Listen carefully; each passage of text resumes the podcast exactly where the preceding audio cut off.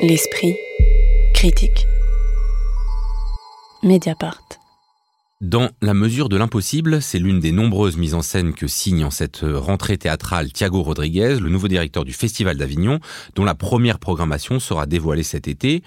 Il signe ici également le texte dans lequel les quatre personnages s'adressent à une ou des personnes invisibles qui voudraient monter un spectacle autour de leur expérience de travailleurs et travailleuses dans l'impossible, un vaste territoire où s'active l'organisation humanitaire à laquelle il et elle appartiennent. Alors c'est quand même une pièce de théâtre qui a la particularité de débuter par ces mots Je déteste le théâtre, ce qui peut sembler à la fois osé et ironique. Est-ce que ce serait une bonne manière de définir ce nouveau spectacle de Thiago Rodriguez, osé et ironique? Isée Sorel Oser finalement, moi j'ai l'impression euh, pas tant que ça. C'est vrai qu'il s'attaque à un sujet euh, relativement difficile, à savoir euh, bah, le travail humanitaire, dont on peut penser malgré tout que l'autocritique de ce genre d'activité avait été plus ou moins faite quand même ces dernières années. Enfin, j'ai l'impression qu'on n'apprend pas grand-chose. Il y avait quand même un autre metteur en scène, Milo Rao, qui est beaucoup plus percutant, qui avait lui aussi abordé ce sujet dans un spectacle qui s'appelait Compassion, histoire de la mitraillette, qui est déjà tout un programme dans le, dans le titre. Après, moi, je trouve que euh, cette entrée en matière où voilà, le public est, pris à partie et interpellé comme si c'était euh, lui euh, l'intervieweur, en fait, et, on voit le spectacle en train de se faire. Comme si nous étions tous des metteurs en scène potentiels, interviewant des gens de l'humanitaire pour préparer un spectacle. Exactement. Et donc, en face, il y a cette espèce de cœur tragique, renouvelé, qui est composé de ces, de ces quatre acteurs qui, plutôt que d'incarner les personnages, se retrouvent leur porte-parole. Et il y a tout un travail, je pense, comme il sait qu'il s'attaque à un sujet difficile. Hein. Notamment, il y, a, toute cette idée autour de, l'indicible, de l'irreprésentable. Et donc, il y a la volonté de euh, désamorcer euh, l'horreur potentielle et la charge euh, violente qu'il pourrait y avoir dans un tel sujet avec cette espèce de connivence qui est mise en place au début et qui même si je pense que ça part de bonnes intentions, et c'est un spectacle, je pense, plein de bonnes intentions, ça fait qu'on passe aussi un peu à côté du sujet, qu'il y a, un, côté comme ça où on n'ose pas vraiment le regarder en face non plus. Agnès Eluin, sur cette, euh, ce dispositif euh, où on se retrouve en position d'auditer, est-ce que ça produit euh, effectivement comme discours sur la manière de représenter ou de ne pas pouvoir représenter, bah, par exemple, les drames humanitaires? Bah, alors ouais, je suis assez, assez d'accord avec Isée Sorel. En, effet, Thiago Rodriguez la met en place, comme il le fait d'ailleurs dans chacune de ses pièces, un dispositif pour donner à entendre une parole et pour activer euh, l'imaginaire euh, du spectateur. Et là, euh, en fait, donc son choix d'écriture consiste à garder en fait une forme d'anonymat quant au lieu évoqué par les humanitaires. Donc, au lieu des noms des pays, par exemple, il il dit l'impossible, d'où le titre. Donc, c'est ces personnes, il, y donc, il s'agit de différentes personnes qu'a rencontré Thiago Rodriguez lors, de son processus de travail, ne vont pas dans un pays précis, mais vont dans l'impossible. Euh, ce qui peut euh, au départ euh, susciter effectivement euh, une forme d'imaginaire de projection euh, de la part du spectateur, mais qui finit assez rapidement par s'épuiser, si bien que moi finalement quand j'essaie de repenser au spectacle, j'ai du mal à garder en mémoire la moindre histoire qui m'a été contée. Or, il, en est, il, en est quand même de nombreuses qui sont rassemblées dans ce, dans ce spectacle. Donc je, pense que finalement, il, a, du mal à parvenir à, ses fins à travers, enfin, avec avec ce dispositif-là. Vous êtes euh, aussi sévère, euh, Caroline Châtelet, parce que euh, moi, notamment, ce dispositif au départ, j'ai l'impression qu'il parodiait voilà tout un pan du théâtre aujourd'hui qui se veut documentaire, qui va chercher dans la vie des gens une manière de, de les raconter, sans être un manifeste pour ou contre ce type de théâtre, ce type de théâtre documentaire. Il me semble qu'il voilà, il trouve quand même une voie habile pour se situer par rapport à voilà une tendance un peu lourde du théâtre contemporain. Alors, je tiens à préciser que je n'ai pas vu le spectacle parce que l'Odéon, euh, l'équipe, euh, une partie de l'équipe de l'Odéon est en grève. Donc, euh, j'ai lu le texte et j'ai regardé la captation. Donc, ce que je vais faire, c'est pas une, critique en tant que telle, mais par rapport à son travail d'écriture, c'est vrai que Thiago Rodriguez, lui, ce qu'il revendique, c'est d'avoir fait du théâtre documenté plutôt que du théâtre documentaire. Et donc, son projet, c'est ce n'est pas tant raconter que ce que ces personnes ont vécu, ont vécu que rendre compte de la manière dont elles-mêmes elles le mettent en récit. Donc c'est vrai que ça peut aussi toujours renvoyer à cette question de, Paul Célan, qui est personne ne témoigne pour le témoin. Donc à partir de là, qu'est-ce que le théâtre peut prendre en charge? Et lui, ce qu'il prend en charge dans son écriture, c'est aussi la manière dont toutes ces expériences ont affecté la trentaine de personnes qui ont témoigné. Après, la manière dont il construit la pièce peut renvoyer à la manière dont il a écrit certains de ses précédents textes. Par exemple, le Sopro, qui est un spectacle qu'il avait créé en 2017, où là, il s'appuie sur le témoignage de la souffleuse du Théâtre national Donna Maria II de Lisbonne, dont il était à l'époque directeur. Le spectacle commence de la même manière, où il y a Béatrice Brasse, qui est la souffleuse, euh, qui est en dialogue avec Thiago Rodriguez et qui nous raconte un petit peu l'origine du spectacle et où elle-même va donner des indications qu'après nous retrouverons dans le spectacle. Et là, le texte fonctionne de la même manière, où il y a donc cette première euh, construction de paroles, où euh, chaque interlocuteur y va de son euh, il faut que vous parliez de ceci, il faut que vous parliez de cela. Et c'est vrai que ça dessine complètement la structure en trois parties, avec d'une part le spectacle doit raconter que les personnes au début ont le sentiment de pouvoir sauver le monde, qu'après ils réalisent qu'ils ne peuvent pas sauver monde et ensuite qu'après le monde ne peut pas être sauvé. On comprend qu'il y a aussi euh, euh, cette question de l'attente qui va être donc le dispositif scénographique.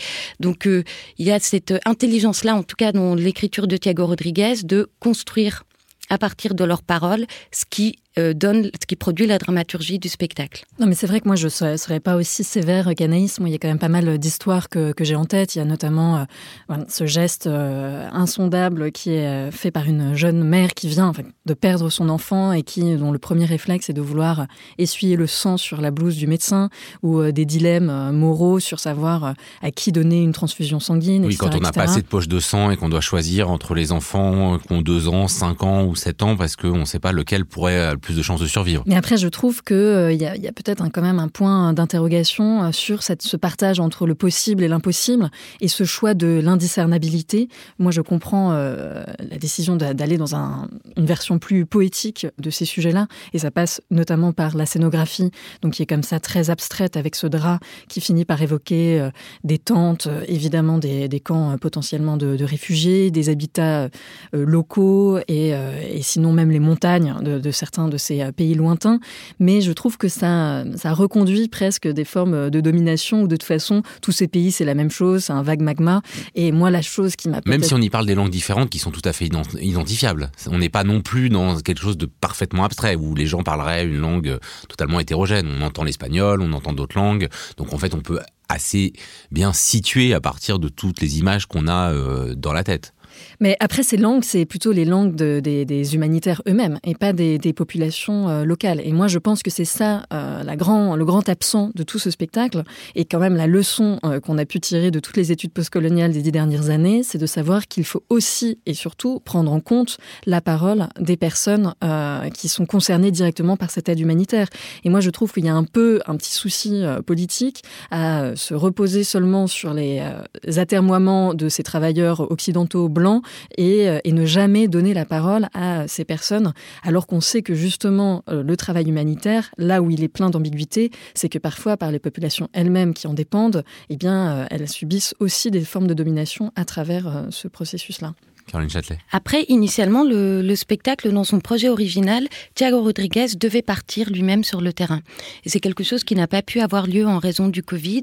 Et euh, donc, le projet a muté et au final, il a choisi euh, de s'appuyer sur la base de témoignages. Mais j'entends complètement votre, bah, votre critique. C'est là où Milo Rao, euh, je pense, dans son spectacle Compassion, avait pris ça en compte, et notamment d'un point de vue aussi théâtral, puisqu'il avait mis sur scène bah, une star du théâtre suisse-allemand et euh, en face une, une jeune comédienne euh, burundaise hein, qui est survivante du génocide. Et donc il y avait d'une part bah, euh, le jeu dans la fiction où il y avait cette actrice qui interprétait une, travailleuse humanitaire qui lançait une grande diatribe contre son propre milieu versus cette jeune rescapée d'un génocide et en même temps un rapport de tension entre la star du théâtre et la petite actrice inconnue. Et donc je pense que Milorao prenait en compte de façon assez intelligente dans ce spectacle cette cette espèce de rapport de force qu'il n'y a pas du tout ici.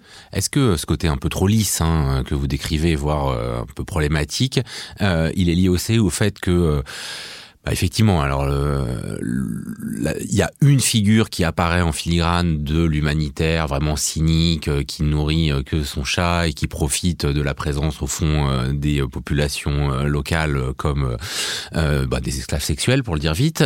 mais voilà, il n'y a pas beaucoup de choses sur l'ambiguïté des personnages. Euh, oui, c'est possible, mais je pense que là, ce qu'on a pointé à travers nos différentes interventions, c'est peut-être le, manque du, réel au, plateau, en fait, euh, qui, euh, là, Caroline Châté, tout à l'heure, parlait de, de Sopro et montrait un petit peu la, similitude des écritures seulement. dans, la mesure de l'impossible, le, réel n'est pas présent au plateau. Dans Sopro, la, la souffleuse, une de ces dernières souffleuses de théâtre, était là. Elle restait muette, d'ailleurs, pendant tout le spectacle. Et l'ensemble de la distribution se chargeait de porter euh, le récit de cette femme. Or là, d'humanitaire, ou comme disait Isée Sorel, euh, de personnes concernées par cette euh, humanitaire, il n'y a pas au plateau. Donc la seule parole présente, effectivement, c'est celle du théâtre, qui effectivement prétend restituer les paroles qui ont été recueillies, mais sans vraiment non plus interroger le rapport qu'elle entretient avec ces, avec ces paroles. Donc on peut imaginer un, certain désir de créer, enfin de, de porter porter un parallèle entre euh, le travail de l'humanitaire et le travail de l'acteur. C'est ce que d'ailleurs euh, dit euh, Thiago Rodriguez dans certains de ses entretiens. Mais ce rapport n'est pas clairement formulé et il est, à mon sens, très très problématique. Enfin, je ne sais pas si on peut faire vraiment. Mais est-ce qu'on alors c'est de la mise en scène fiction, mais ça aurait changé quelque chose pour vous si on avait eu plutôt que ces quatre euh, acteurs et actrices, euh, quatre personnes vraiment issues du monde de l'humanitaire, à la manière dont un Mohamed El Khatib va mettre vraiment des gardiens de musée sur scène? Pas forcément. Euh, ça, pouvait d'ailleurs être pris en charge par la parole. Simplement, là, on a, enfin, Thiago Rodriguez nous fait rentrer quand même dans la fabrique de son spectacle en mettant en scène les entretiens qu'il fait. Enfin sûrement d'une manière assez fictive, avec, euh, avec ces humanitaires.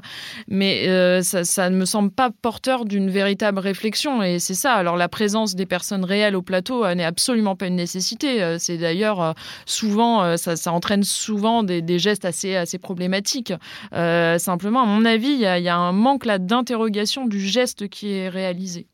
Oui, je suis tout à fait d'accord. Moi, je ne suis pas du tout un partisan du, du poids de réalité euh, qui serait totalement nécessaire pour apporter une légitimité. Je pense qu'il faut croire en l'art, en la mise en scène, en tous ces artifices.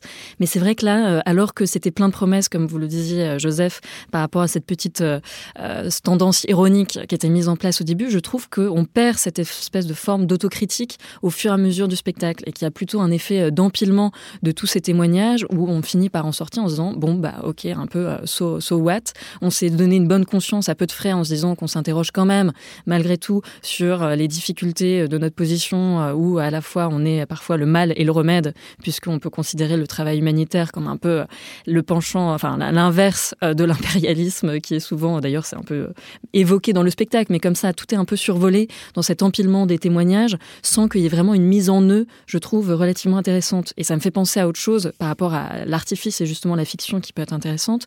C'est, si vous le spectacle euh, euh, dont on avait parlé euh, l'année dernière ici de Tiffaine Raffier, La réponse des hommes, où il y avait justement ce personnage d'humanitaire où, qui elle-même n'arrivait pas à donner à manger, n'arrivait pas à donner son sein à son enfant, alors que son rôle, c'était justement d'apporter des colis énormes à des pays en souffrance. Et je trouvais que là, il y avait vraiment une tension qui était intéressante. Et j'ai l'impression qu'ici, tout est un peu dilué.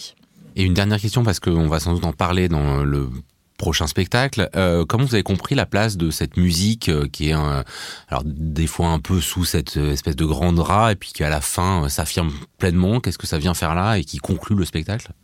Peut-être comme une tentative de dramatiser une pièce qui, qui manque de, beaucoup de choses. Je sais pas, non, j'ai pas tellement, j'ai pas tellement compris enfin, pas compris. en tout cas, j'ai pas été sensible à cette présence de la musique qui a tendance à, souligner, euh, à souligner des paradoxes plus qu'à ajouter du sens. Euh, voilà. Euh, moi, je, trouve que c'est, on peut être assez impressionné quand même par la partition musicale de, de ce batteur, enfin, qui utilise énormément de, percussions différentes. Je trouve que on peut, on peut voir ça comme une espèce de, relais face à l'indicible, où évidemment, ça serait cette pulsation euh, très un peu tellurique comme ça qui devrait prendre, prendre le relais. Et puis il y a la partition aussi de, Fado euh, qui est chantée par a cappella par une des, comédiennes, où là c'est un peu une forme de, de consolation face aux, plaies du monde. Et alors, une hypothèse, est-ce que ce, ne serait pas aussi une prolongation de, de ce que dit euh, l'un des, des personnages, qui dit qu'en fait, les battements du cœur sont proches du bruit des bombes, ce qui change, c'est seulement leur intensité. Et où donc le, la présence de la batterie aussi apporterait ben, l'intensité, cette fois théâtrale.